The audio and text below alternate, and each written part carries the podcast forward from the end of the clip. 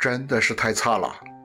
恐怕从中国有足球国家队以来，现在李霄鹏带的这支队历史上最差的。不管中国人还是老外，总是提出这样一个问题：泱泱大国，数以亿计的人口，找不出十一个踢球的。然而，实际问题真的是我们表面看到的那样吗？如果把足球比成鸡肉，中国的足球仿佛就是圈养的饲料喂的肥鸡，屠宰之后满肚子都是肥油，鸡的体积很大，可以吃的肉很少。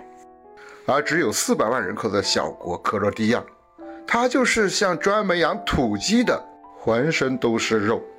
在这个比喻中啊，可以吃的鸡肉指的是那些与足球有关的专业人才。在中国，这类人占的比例少。所以才出现了十几亿人找不到十一个踢球的，而克罗地亚这种人才占的比例非常高，所以就出现了莫德里奇、佩利西奇、拉基蒂奇、达沃苏克等球星。足球专业人才的欠缺啊，导致很多方面非常多的问题。元气李子来陪你盘点一下这些问题。第一，舆论问题。随着移动互联网的发达，你看到关于足球的舆论，并非来源于记者。很多关于国足的声音来自于所谓的媒体人，也就是我们说的网红。一些网络平台的足球解说员啊，来源于足球队前任的翻译。实际上，他们的本质工作与竞技足球无关。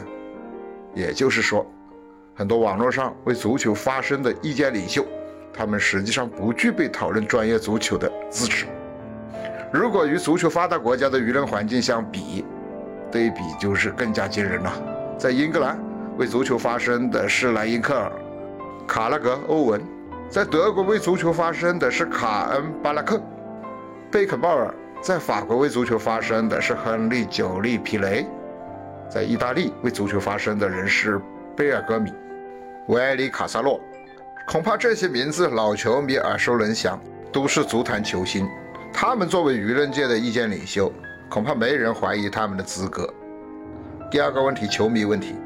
中国的球迷数量庞大，然而由于缺乏专业的足球人士的引导，导致绝大多数的球迷对于足球的认知停留在表面，对这项运动本质实际上并不了解。所以，非常多的数量的球迷认为，足球是谁跑得快谁赢球的运动，谁肌肉的纬度大谁赢的运动，这些都是对足球的误解。第三，关于青训，如果说舆论和球迷无法直接影响中国足球的成绩，那么这第三个问题的出现可能算是罪魁祸首了。很多从事足球产业的人也不懂足球，为什么2002年于大宝、郑铮、张稀哲他们还在国家队呢？中国的国家队的球员还是一帮三十几岁的老将，还是十几年前那一批球员，他们的接班人呢？九零年零零后，怎么入选国家队的球员这么少呢？最简单直接的回答就是，这个年龄段的人，他们大多数人没有能力入选国家队。这是为什么？小球员们看到大哥们可以不用太努力就拿高薪、房产、名车，于是他们习惯在烟酒、早恋这样的环境中训练比赛，渐渐的一批又一批的球员成为了扶不起的阿斗。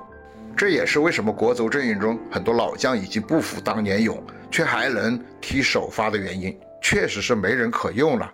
那么问题来了，媒体和主持人带头喊搞青训、重建、推倒重来，不明所以的球迷回应支持，然后青训的担子落在了这些资本上面，他们继续用企业管理的布局来管理足球，最终换汤不换药。几年过去。青训没成果，媒体和主持人继续带头喊搞青训、重建，这是一种恶性循环。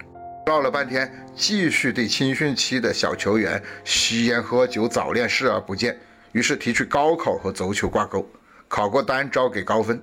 结果这帮人苦练无对抗的应付考试的足球技术，到了比赛中有什么用呢？还是不会踢。所以，那么暂时没有人解决问题了。